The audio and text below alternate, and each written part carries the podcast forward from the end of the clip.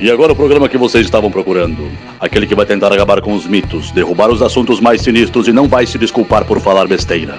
E se você já escutou algo semelhante em algum lugar, não é pura coincidência. Começa agora o Braçagem Forte com Henrique Buenaventura e Esteban Quito. E aí galera, Estevão da Suricato aqui. Alô, Henrique Boaventura. E temos equipamentos novos? Temos? Temos, temos uma interface agora. E um microfone. Parabéns. Você talvez esteja me escutando com uma voz de locutor, assim espero. Então isso já é já é frutos de apoio dos nossos ouvintes. Ora, vejam só. Massa. Tá, e por que, que só tu tem microfone? É tipo a roupa do rei, a roupa aquela como é que é a roupa do rei de Roma? Não, sei lá como é que é aquele o imperador que não via roupa. É só os inteligentes que tem. Nossa senhora. Tá. Vou ignorar solenemente. E aí, meu, o que, tu tem feito de novo? Como uh, a gente falou inicialmente, temos equipamentos novos e tudo isso é fruto de uma campanha que a gente acabou fazendo. Chegamos à conclusão que queríamos dar a possibilidade das pessoas que nos escutam apoiar o programa. Então nós criamos um Apoia-se do Braçagem Forte, e já temos alguns apoiadores e com isso nós conseguimos comprar alguns equipamentos que eram necessários para melhor qualidade do som. Espero que esteja com uma melhor qualidade quando isso chegar para vocês. A expectativa é essa. Então essa é a primeira grande novidade uh, do, do programa. Então esperem alguns avanços em questões de qualidade no programa, tanto de captação de áudio, normalização de áudio. É para ficar tudo melhor.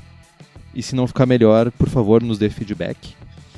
Vai ficando melhor ah, conforme a gente vai aprendendo a lidar com esses equipamentos novos. E além disso, é uma novidade compartilhada. Não, eu e o Kitó não nos casamos. Uh, não adotamos nenhuma criança também juntos. Mas nós fizemos. Bom, né? Ah, eu acho que eventualmente vai acontecer, mas vamos deixar mais pro futuro. Fala por ti, velho. Então a gente fez o Written, nós fizemos o written do BJCP. Verdade. Uh, faz questão de uma semana, duas semanas, nós perdemos alguns, algumas semanas de vida estudando. Perdemos não, ganhamos né, em estudo. Fala por ti, mano. Eu estudei uma noite antes só, velho. Veremos, veremos o resultado depois. Uh, então foram semanas bem intensivas de estudo. Uh, eu tive. Já vou gravar aqui, meu. Henrique Novo National do Brasil aí. Hope so, hope so. Uh, foi bem difícil. Uh, é uma prova que não é uma prova simples.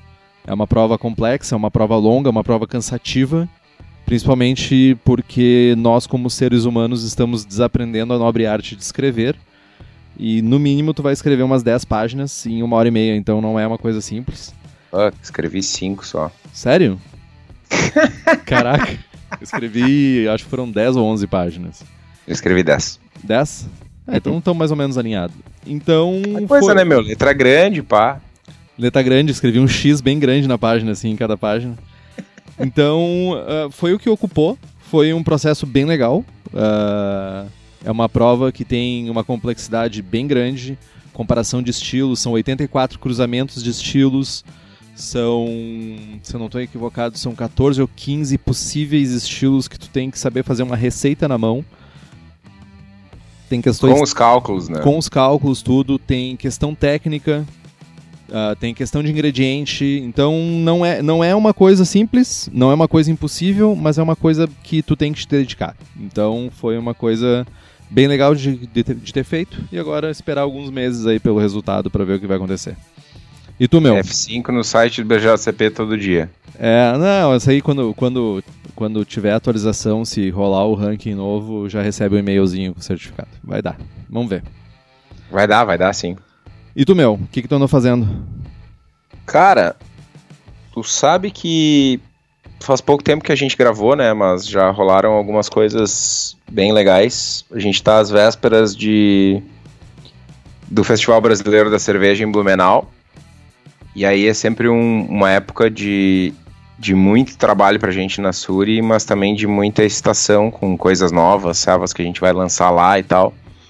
Mas eu queria falar sobre um assunto que não é serva, é relacionado e tal. A gente, sei lá, depois de dois anos, a gente tá lançando taças, camisetas, bonés e tal, toda uma linha nova na Suri.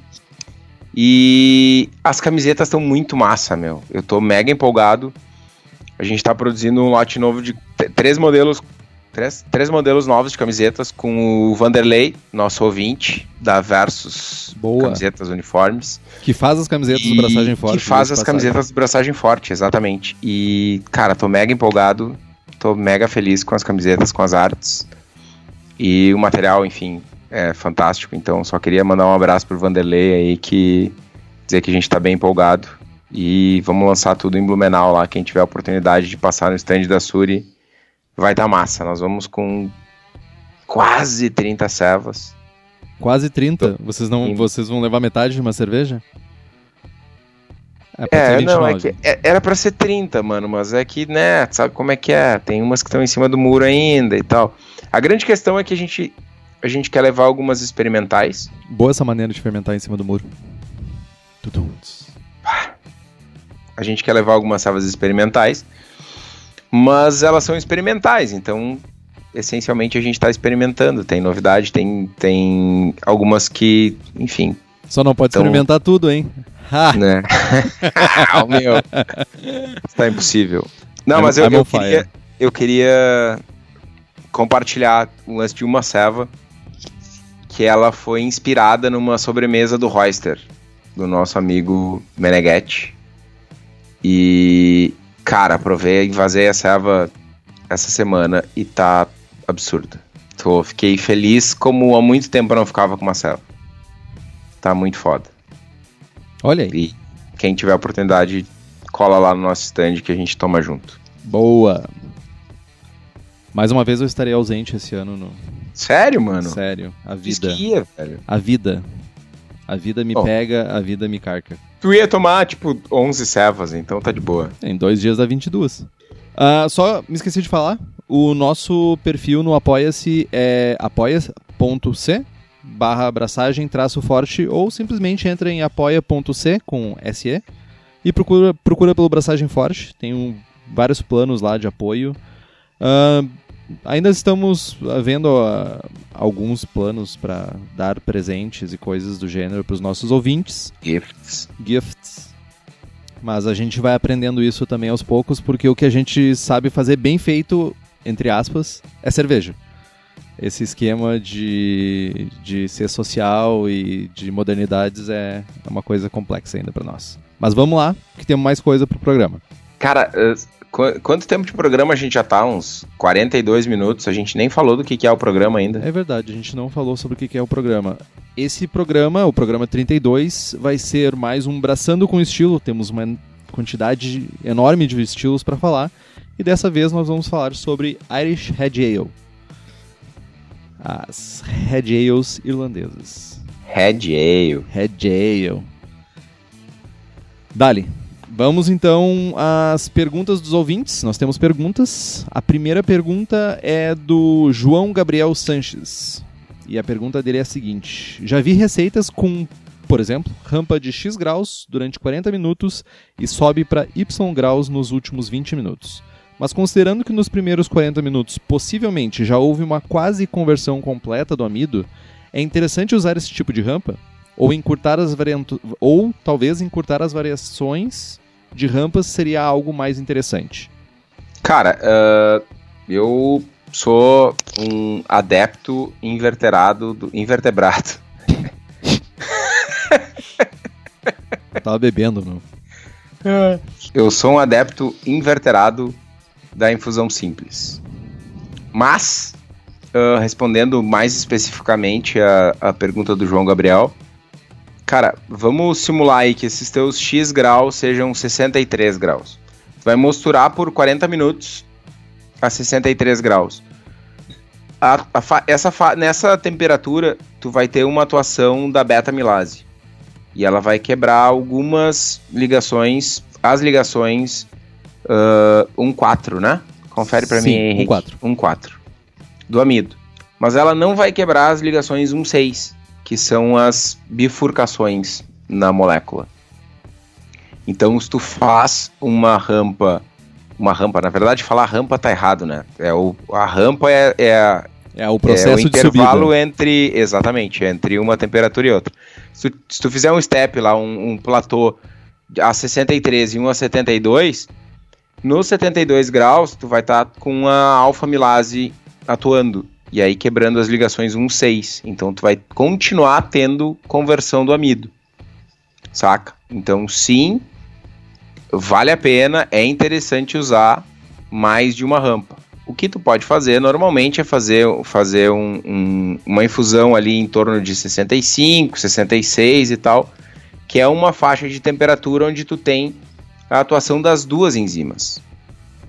E é aquela coisa, não é, não é estanque. Ah, a 62,9 graus eu não tenho nenhuma enzima atuando, a 62, a 63 a beta-milase tá ali pedal to the metal, full, a full, não, não é assim, saca? E nem no 65 e nem no 72, tu tem atuações, mas a, a, a, a proporção, a intensidade da conversão diminui. É, saca? o que a gente fala é, na verdade, faixa onde tá no ápice da função que ela deve cumprir, né? Basicamente Exatamente. isso. Ah, eu queria só fazer um comentário sim, bem rápido que ah, também tem uma questão de proporção de tempo, né? A gente tem o dobro de tempo para beta do que para alfa, né? A beta é mais lenta que a alfa. A alfa ela funciona, ela consegue fazer as co- conversões, conversões não, as quebras, né? Muito mais rápido. Então, realmente o que tu tá fazendo quando tu, quando tu lê esse tipo de, de, de processo é basicamente permitindo que nos 20 minutos finais tu tenha algumas quebras aleatórias maiores, maior, uma quebra maior, desses amidos em açúcares que tu pode ter açúcares fermentáveis ou tu pode ter açúcares não fermentáveis. Eu sou muito fã de uma infusão simples. Eu acho que com os maltes que nós temos hoje em dia, nós conseguimos fazer um controle bem legal disso e se tornando quase desnecessário ficar fazendo rampas. As rampas fazem bastante sentido com maltes menos modificados, mas não muito sentido com maltes muito modificados. Beleza? That's it. Feito, Abraço, então. João. Valeu pela pergunta aí. Abraço, E- espero que não tenhamos complicado um pouco demais. Mas. Posso resumir? Resumindo, vale a pena e, cara, melhor, melhor, melhor atitude é testa. Faz a mesma receita com um- uma parada de 40 minutos a, sei lá, 63 e uma parada de 20 minutos a 70. 72, a 70. E depois faz uma infusão simples a, 60, a, a 66 graus por 60 minutos e nos manda os resultados e aí a gente segue discutindo, beleza? É, além, só um, mais um adendo. A, a quantidade de variáveis que vão impactar nesse, nesse resultado são enormes. pH, a maneira que tu faz o aquecimento da tua panela, tudo isso pode variar no resultado final. Então, realmente é teste. Excelente dica do Kitó.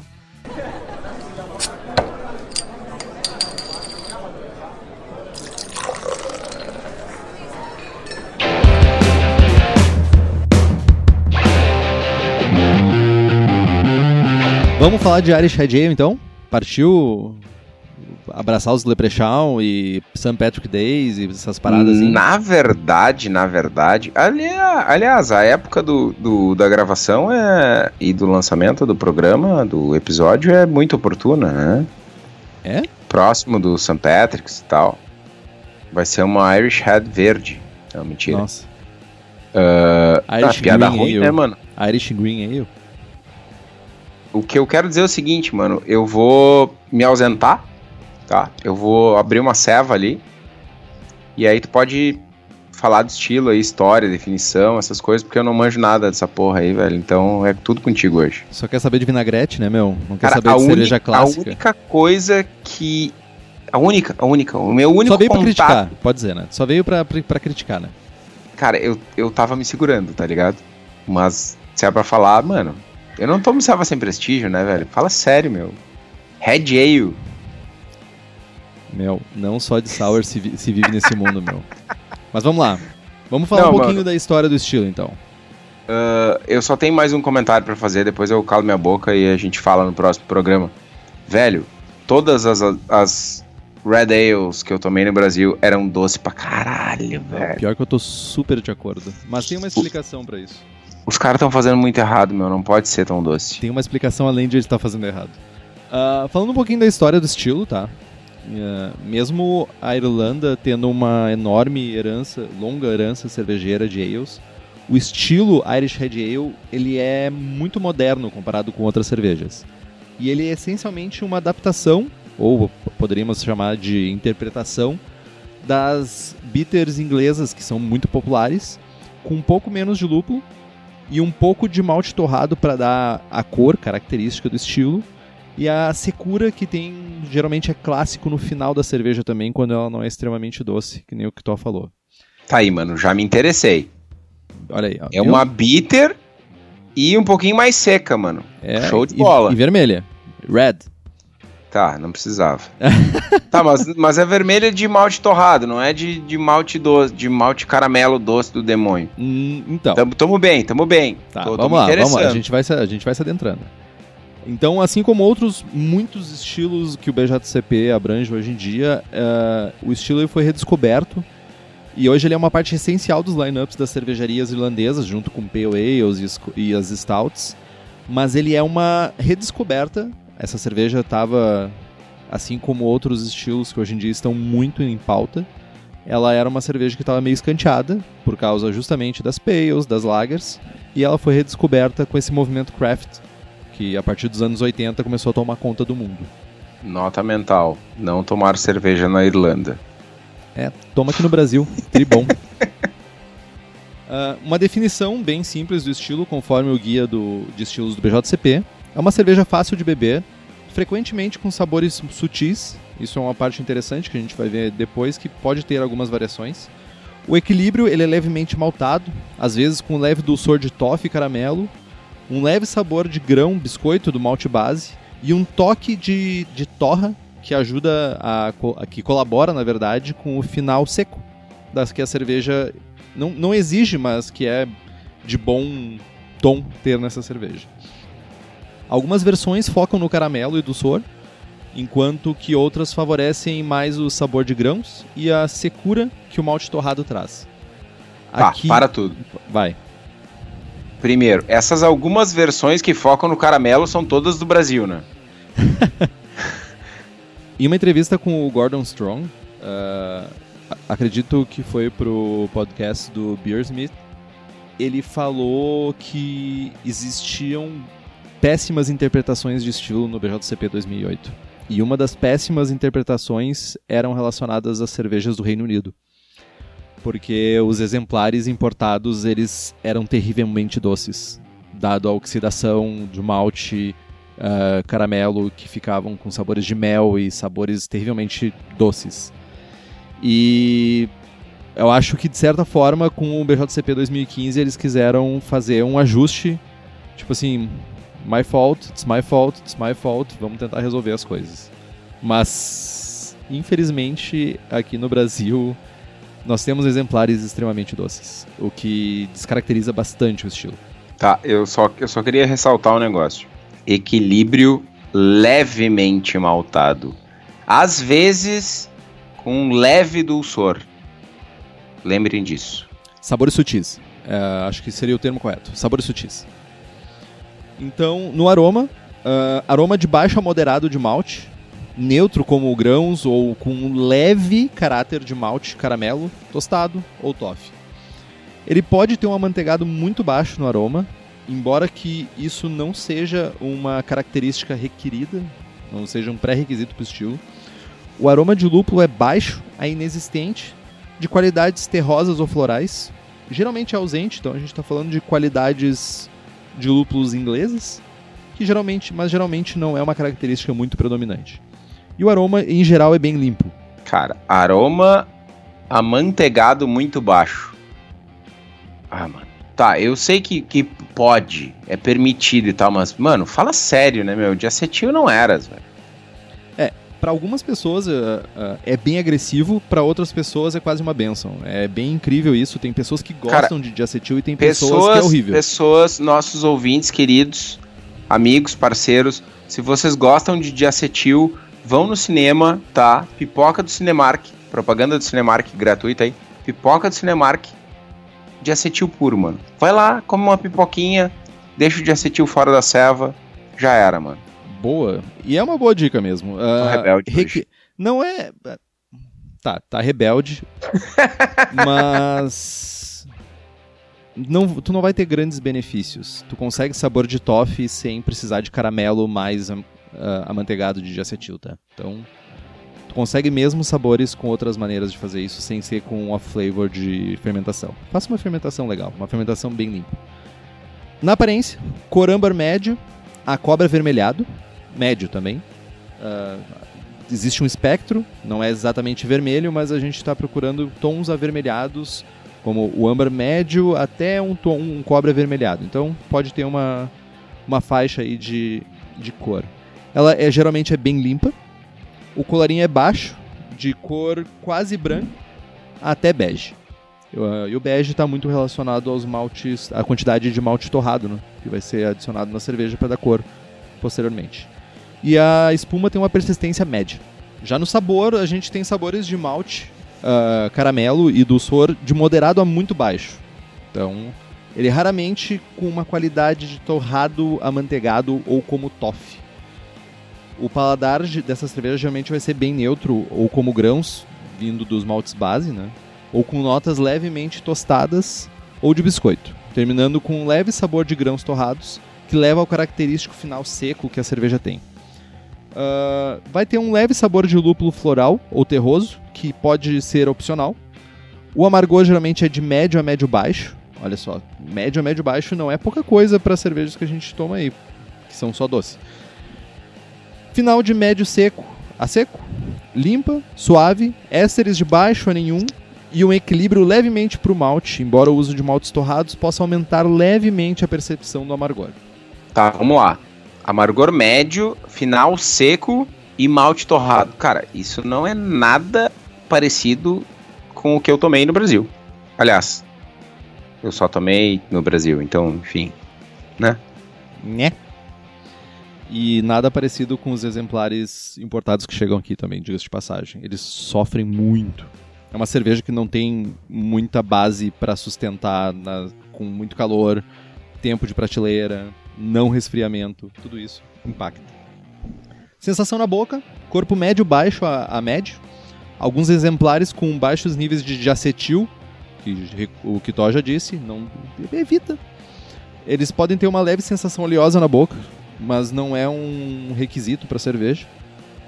E ela vai ter uma carbonatação moderada, ela vai ser bem suave e uma, uma atenuação moderada alguns pontos importantes sobre estilo, tá? É que tu realmente vai fazer eu falar o programa inteiro, seu merda.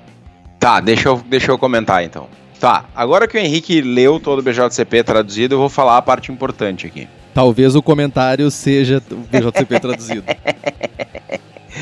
Ah, alguns comentários importantes sobre o estilo.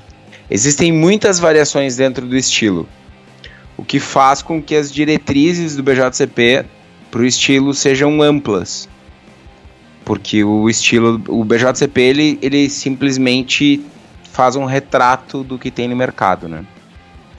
Exemplos tradicionais irlandeses, eles têm uma lupulagem um pouco mais baixa, um caráter de grão mais presente, com uma leve secura no final e sendo neutros em linhas gerais. Parece uma cerveja que tu gostaria de tomar. Sim. Nada de caramelo, um lupulinho sutil e tal, drinkability alta. Exemplos modernos para exportação. Isso é uma coisa que me incomoda muito, meu. Os caras fazem a mesma serva para o mercado interno e mercado externo. Aliás, o mesmo rótulo e servas diferentes. Isso me incomoda demais. Vamos lá. Exemplares modernos para exportação têm um caráter de caramelo mais intenso e um pouco mais de dulçor, podendo ter um pouco mais de éster também. Do lado de cá do Atlântico, nos Estados Unidos, uh, versões com mais álcool são mais comuns. E ainda tem uma cena craft emergente na Irlanda, por mais incrível que pareça, e que eles estão explorando versões mais amargas dos exemplares tradicionais. Isso é algo positivo. Parabéns, irlandeses. Finalmente vocês estão começando a acertar. Meu, qual é teu ódio com a Irlanda, velho? O que que eu... Tu foi violentado por um leprechaun quando era pequeno? Não, mano, eu tenho uma raiva absurda do estilo de tanto tomar caramelo, meu. De tanto tentar tomar e não conseguir, tá ligado? deveria ter raiva de IPA também, porque é basi- é basicamente o que tem nas IPAs aqui. Uh. Sim, mano, mas. nhé. É que, tipo, numa selva de 20 BU fica doce pra sempre, tá ligado? Tu toma um copo e, tipo, uma semana depois tu tá com aquele doce na boca. Tu toma um copo, tu tem diabetes instantânea. É, tipo isso. Bom, enfim. Ah, tem outra parada que tem algumas cervejarias que vendem cervejas intituladas Irish Red Ale, mas que na real são Amber Lagers, International Amber Lagers, doce com pouco amargor, tá ligado? Esse Ou é um mosto negócio mal fermentado. Bem-vindo ao mundo ines- inescrupuloso da cerveja.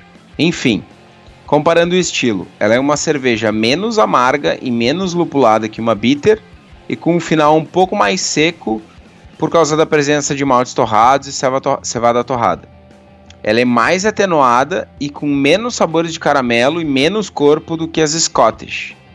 Com das Scottish com uma força equivalente, que seria ali a Scottish Export, Possivelmente export. possivelmente. Ah, da heavy até export, eu diria. Nas estatísticas, nós temos uma OG que vai de 1036 a 1046, uma FG de 1010 a 1014. Ela não é uma cerveja com muito dulçor residual, dá pra ver aí pelo, pelo final, densidade final dela. Ah, o IBU dela é de 18 a 28, então ela pode ser até relativo, considerando a densidade dela final e a densidade original dela, ela pode ser relativamente amarguinha. SRM de 9 a 14. E teor alcoólico dela é de 3.8, pode ser desde uma session até uma cerveja standard de 5% de teor alcoólico. E as principais cervejas relacionadas ao estilo tem a Kilkenny, Irish Beer, a O'Hara's Irish Red Ale e a Samuel Adams Red Ale. Acho que dessas, somente a Kilkenny e a Samuel Adams chegam eventualmente aqui. Cara, ah, antecipando aí, eu não tenho receita para pro estilo, porque eu nunca abracei. Mas eu já até pilhei de fazer uma ceva, mano. Tá, tá na minha cabeça, tá desenhada já, velho. Simplona, dois maltes, um Mano. lúpulo. Sei lá, Mary Otter de cevada torrada, uma F, Mirar na FG de 1010, IBU 28 ali no limite superior do estilo. Uma OG na meiuca ali 1040, 1042 por ali. Você vai Secar ficar bem. surpreso com a minha receita, então. Cara, pilhei, pilhei, pilhei. Mas vamos adiante, vamos adiante. Depois a gente fala de receita.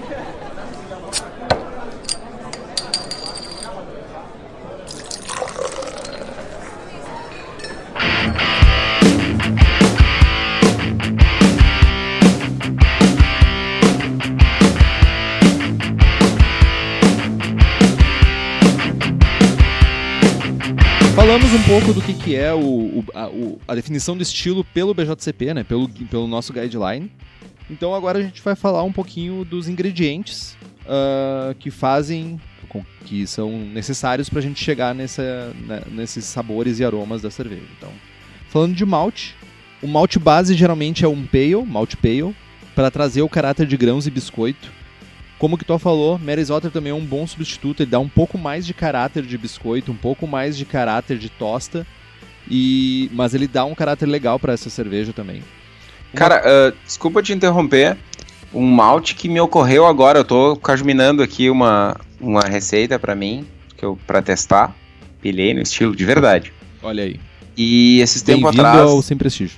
esses tempos atrás eu usei o Victory, bem difícil de encontrar no Brasil. E ele traz um biscoito, um toast muito interessante, mano. Também. Ele, é- ele, é, ele é tipo, sei lá, um Imperial Mary's Otter, tá ligado? Só tem que tomar cuidado para ele não tomar muito caráter. Aqui Sim. os sabores têm que ser suaves. Sim, talvez, mas um, tipo, talvez pensa, um mix de Pale com Victory talvez seja uma coisa interessante. Pensa numa, numa Serva 1036, tipo, vai 2kg de malte em 20 litros, tá ligado? Sim, sim, é bem pouco. Não. é- eu, eu- me parece difícil, mesmo usando um malte mais intenso, claro, que ele vá dominar o sabor, saca? Principalmente da maneira como eu tô pensando de dar uma carcadinha a mais de lúpulo. Enfim, tô viajando aqui. Por favor, faça. Uma quantidade bem baixa de cevada torrada ou de malt black geralmente é usada para cor avermelhada da cerveja característico e também para ter o final seco derivado da torra. Então a gente está falando aqui um, entre 2 e 3% de malte torrado no final. E maltes caramelos, uh, historicamente, eles eram importados e mais caros. Então não era comum em exemplares mais tradicionais na Irlanda. E se tu for usar, mantendo um limite baixo e uma, usar sempre no limite baixo, mas se o caráter buscado é esse, tenta usar uma quantidade tipo 5% no máximo de caramelo. Não exagera, porque senão vai ficar que nem as outras cervejas irlandesas aqui no Brasil. Irlandesas brasileiras. Brazilian Irish Red Ale. Gurizada, independente do malte, www.cervejadacasa.com entra lá, eles têm uma variedade absurda de maltes. Pode escolher o teu malte lá, montar a tua receita, eles enviam para todo o Brasil. Se tu não tem como moer o malte, já aproveita e compra um moinho. Mano, eu sou, já deu para perceber, né? Eu sou mega fã do moinho. E para quem é daqui de Porto Alegre ou da região metropolitana, vai lá na Rua Paracatu 220 no Igara, em Canoas. Fala com o pessoal de cerveja da casa, monta a receita, dá uma ligadinha antes, monta a receita, passa lá. Já aproveita, compra uns insumos extras lá. Os caras têm uma variedade bem legal. Acesse o site http www.cervejadacasa.com HTTP foi foda, né? É o uh, hábitos de programador. Uh, Daniel, tô de olho nesse novo moinho de com mini moinho com regulagem. Hein? Se quiser mandar um para nós, fica a dica. meu aniversário é no final do ano. O meu, o meu é semana que vem, mano. Olha Tamo aí. aí. Tamo aí. É, é nóis, hein?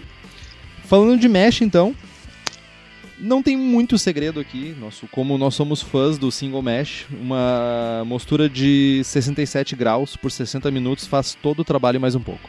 Não tem muito o que fazer aqui.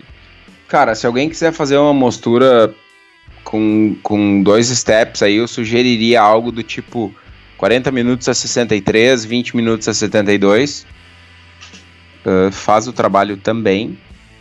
Seria um é, equivalente, né? 66, 67 seria mais ou menos o equivalente a essas rampas, né? É, mas é aquela coisa, tu vai demorar uma meia hora a mais, velho. Pra um é, resultado né? similar. Lúpulos, uma adição simples aos 60 minutos, também geralmente é o suficiente.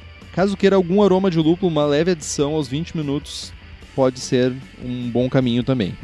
Variedades, a gente está falando de Kent Goldings, East Kent Goldings, Fuggles, Challenger, que são variedades clássicas para cervejas do Reino Unido. Cara, uh, 60 minutos de fervura, não tem grandes mistérios. Uma fervura rolling boil, nada demais. A gente tem uma base de malt pale, então não tem uma preocupação maior com DMS. Para fermentação, a gente busca um perfil mais neutro de ésteres. Então a gente vai fermentar com temperaturas mais baixas, algo do tipo 17, 18, 19 graus, dependendo da cepa. Uh, cepas indicadas WLP 004, que é o Irish Red Ale da White Labs. O S04 da Ferments. Tchanan. Ele é bem neutro em temperaturas mais baixas, mano. Isso era uma das coisas que eu queria questionar. O S05, eu entendo o porquê, mas o S04 em temperaturas mais baixas, ele é... Ele é menos atenuativo. Ele atenua menos o S05. Sim, mas a gente tá falando de uma selva de 1036 a 1046, né, meu? Tipo, saca? Eu sou. Vamos lá, eu sou mega fã do S04, né? Quase mais do que o, o S05. Eu acho que ele é. Eu acho que ele é um fermento injustiçado no meio homebrew. Mas só um pouquinho, né? No meio homebrew, se a gente estiver falando, tipo, são raras pessoas que não usam o S05, né? Pois justamente. Não, não é só o S04 que é injustiçado, são todas as outras zilhões de cepas que são injustiçadas. Isso é uma coisa, né, cara? Uh, cervejeiro caseiro no Brasil uh, tem preguiça de usar levedura líquida. Não sei se é medo, não sei o que, que é. Mas, cara, já que nós estamos falando de Irish Red, eu indico fortemente O AB3, que é o English da, da Fermento Labs, é líquido, sim, e é super fácil de usar. Aliás, não só esse blend, eles têm, eles têm diversos blends para, meu, dezenas de estilos. A gente pode usar isso para fazer estilos, uh, uh, fazer cervejas muito mais próximas, muito mais fiéis aos estilos. E além disso, agora a Fermento Labs tem o serviço de armazenagem de leveduras a, a frio, a ultra frio. Isso inclui manutenção anual da cepa a uma temperatura de menos 80, isso é extremamente importante porque evita a mutação da levedura. Sigilo total, então só tu vai ter acesso à tua levedura. Propagação da tua levedura em meio líquido ou sólido quando tu desejar. É só entrar em contato com a Fermento Labs no fermentolabs.gmail.com fermento com dois M's.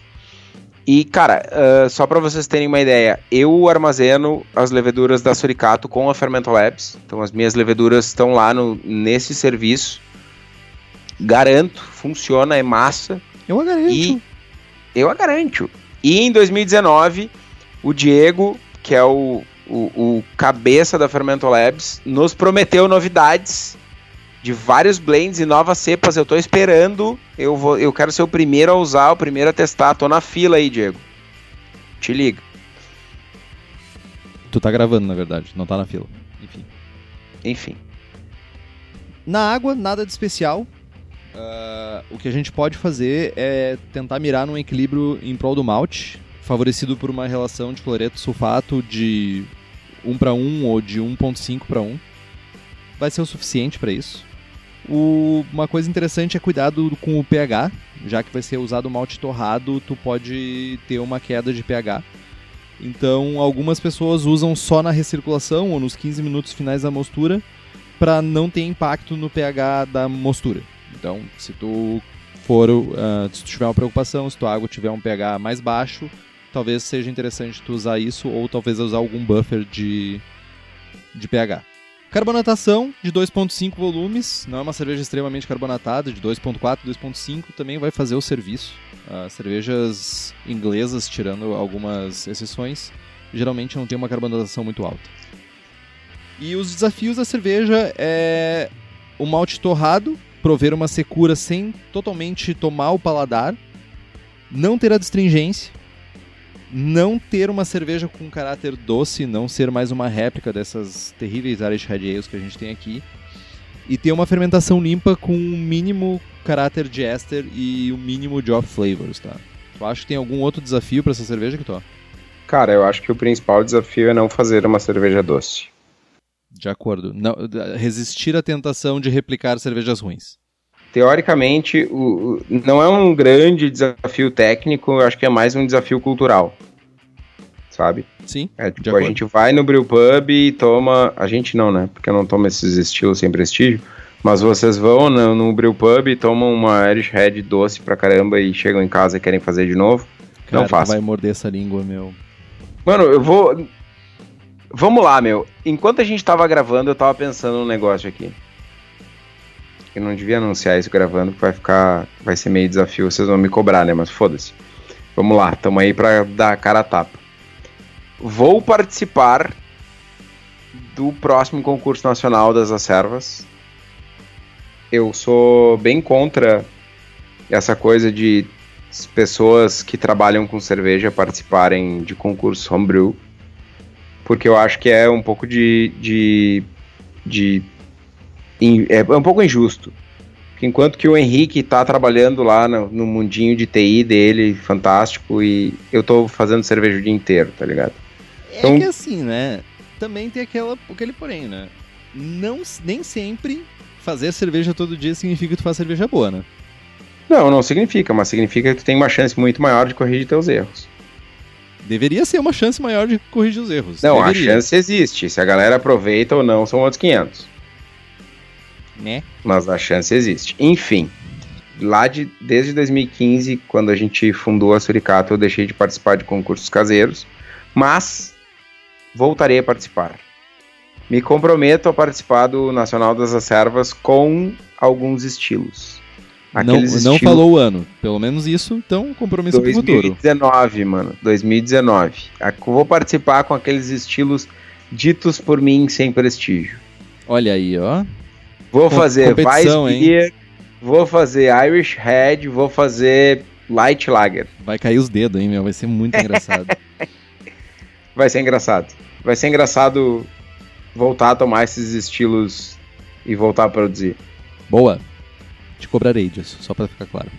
Sim, vai ser zoeira infinita. Já sei disso. Claro, lógico, definitivamente. E falando de livro, ah, acredito que não tenha muitos livros sobre o estilo Irish Red Ale, em específico esse estilo. Mas um bom estilo, um bom livro é o Brewing Classic Styles do Jamil Zaneshev e do Pai John Jamil. Pai Jamil e do John Palmer, que segundo John Palmer não escreveu nada, ele só fez o prefácio. E outro que eu acho que é uma boa ideia também, cara. É o famoso apareceu na foto.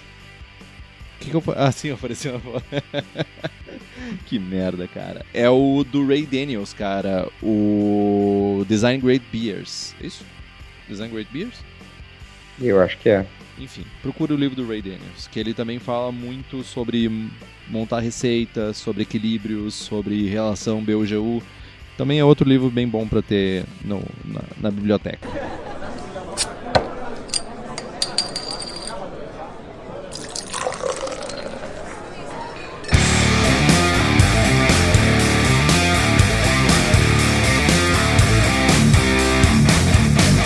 Vamos falar das minha receita, então. Vamos falar da minha receita, porque não tem receita tua, né? Não vai copiar Não. ela pra mandar pro concurso, né? Mano, isso vai ser engraçado, meu. Nós Vai vamos copiar, gravar né? um programa falando das cevas que a gente vai mandar pro concurso e vai gravar outro programa falando do feedback depois que a gente recebeu o feedback das cevas do concurso. Não, não é uma ideia. Sem Não falar o é nome um- do juiz? Ou falando? Sim. Ah, que... Não, sem falar, vamos tomar a ceva e vamos falar o nome do juiz. Fulaninho e Henrique Boaventura não sabe nada. Senti cheiro de collab, hein, pra mandar pro concurso. Olha aí, ó. Tô sentindo Bora. cheiro de collab, hein. Fazer uma, umas lager? Umas Larger. pilsen, umas larger. Cara, umas Larger, pilsen. Larger é, um, é um bom universo, né, meu? Porque é Suricate Alias, né, meu?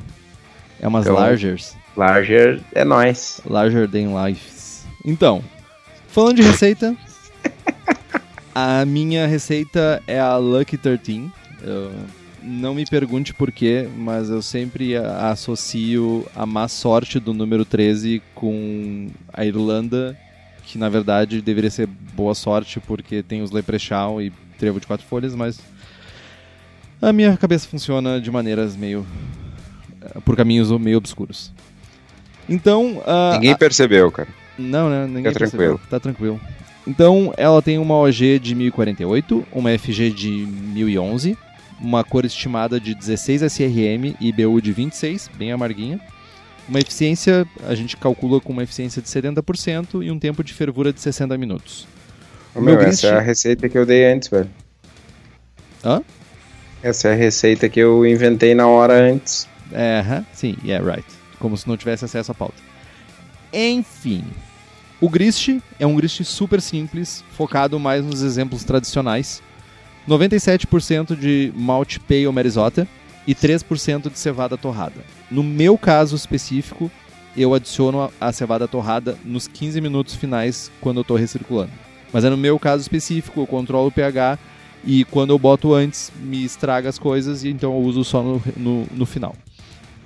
Lúpulos, ah, vamos arredondar aí para 19 BUs de East Kent Goldens ah, aos 30 minutos.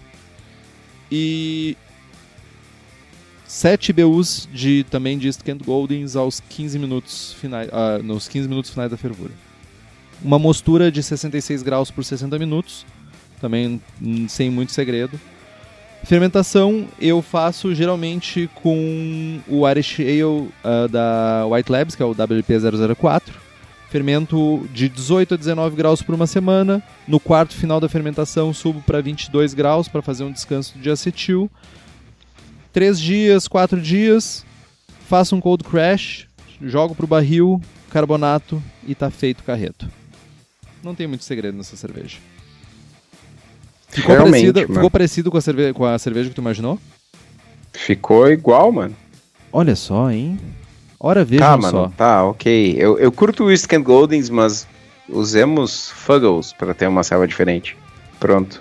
É, também. Ou não usa, ou abusa Challenger, talvez. Vou usar o WGV da minha colheita aqui, mano. Também, é uma. Fazer um ad hopping. Tá, não. Nossa, Menos. Não consegue, né? Não consegue, né? Não consegue seguir o estilo, né? É isso então, não tem receita mesmo. Programa bem, bem straightforward. Gostei, mano, gostei. Fiquei pilhado, por incrível que pareça, fiquei pilhado de fazer o estilo. Te emocionei pra fazer uma Irish Ale, então. Cara, Te emocionar, é, é, é- emocionar é forte demais, né? Bateu mais forte o coração. Pulsou Pô, um pouquinho bateu. mais forte o sangue. Bateu, bateu. Aumentou 0,5 grau, 0,5 graus o teu sangue. Tá, a grande questão é a seguinte, quando é que tu vai fazer essa serva pra eu poder tomar? Meu, assim que eu terminar de beber a minha Scotch Heavy, que tá linda. E humilde. Humildade, mas ela- eu disse que ela tá linda. Tipo, é, é uma. Eu também sou juiz. Além de fazedor de serva, além de cervejeiro caseiro, eu sou juiz também. Ela tá muito bem feita, tá muito legal. Ok? E eu já fui mais humilde. Pois é, Acho né? A convivência contigo. Não, ô meu, não. Essa culpa aí não é minha, velho. Não, não é, não, não é, não. É toda tua. Foi mal aí, mano. Me trouxe, tu me levou pro, pro, pro lado obscuro da força, cara. Mas é isso, gente. Eu acho que é um estilo simples, mas com, com algumas dificuldades de, culturais, por assim dizer. Acho que a gente conseguiu passar, recapitular aí o estilo e falar, falar sobre alguns desafios e, e como seguir o melhor caminho. Acho que o mantenha ela simples vai resultar numa cerveja boa. Menos é mais nesse Menos caso. é mais né? nesse caso. Cervejas, bem entre aspas, sem prestígio. Tá aí uma camiseta que a gente precisava fazer, cara, sem prestígio. Vai, vai, vai virar, virar. Versus. Pior. Aguarde o e-mail. Versus. Ah, então tá.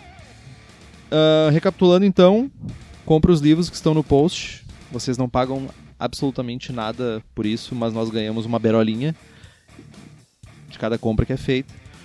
Agora nós temos o nosso Apoia-se, então se você por algum motivo acha que nós merecemos uma contribuição sua, ah, nossos que nossos hora- as horas que nós empenhamos no, no podcast são úteis para ti, vai lá no apoia.c barra braçagem forte, braçagem traço forte, ou procure por braçagem forte dentro do site do Apoia-se. O link está no post de qualquer forma. Curta a nossa página no Facebook, nos siga no Instagram, assina o feed pelo site. Também estamos no Spotify. Se você gosta do programa, se quiser fazer um review no, no iTunes, para nós é muito bom, a gente consegue chegar mais longe, então significa muito se tu puder tirar esse tempinho e fazer uma recomendação do programa. Compartilhe o episódio com seus amigos e se tu tiver alguma dúvida, sugestão de pauta, crítica, manda um e-mail para contato@braçagemforte.com.br ou manda uma mensagem para nós no Facebook que eu gentilmente responderei. Feito então? Essa bronca aí é tudo com o Henrique, meu. É, eu sou. Eu sou como é que é? O ombudsman do, do, do Braçagem Forte. Dali então, feito? Aceitoria, gente. Braçagem Forte? Braçagem forte.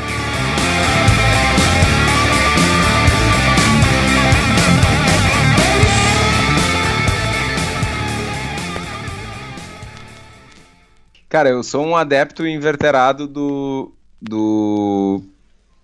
Single, single mesh, eu ia dizer. Ladies.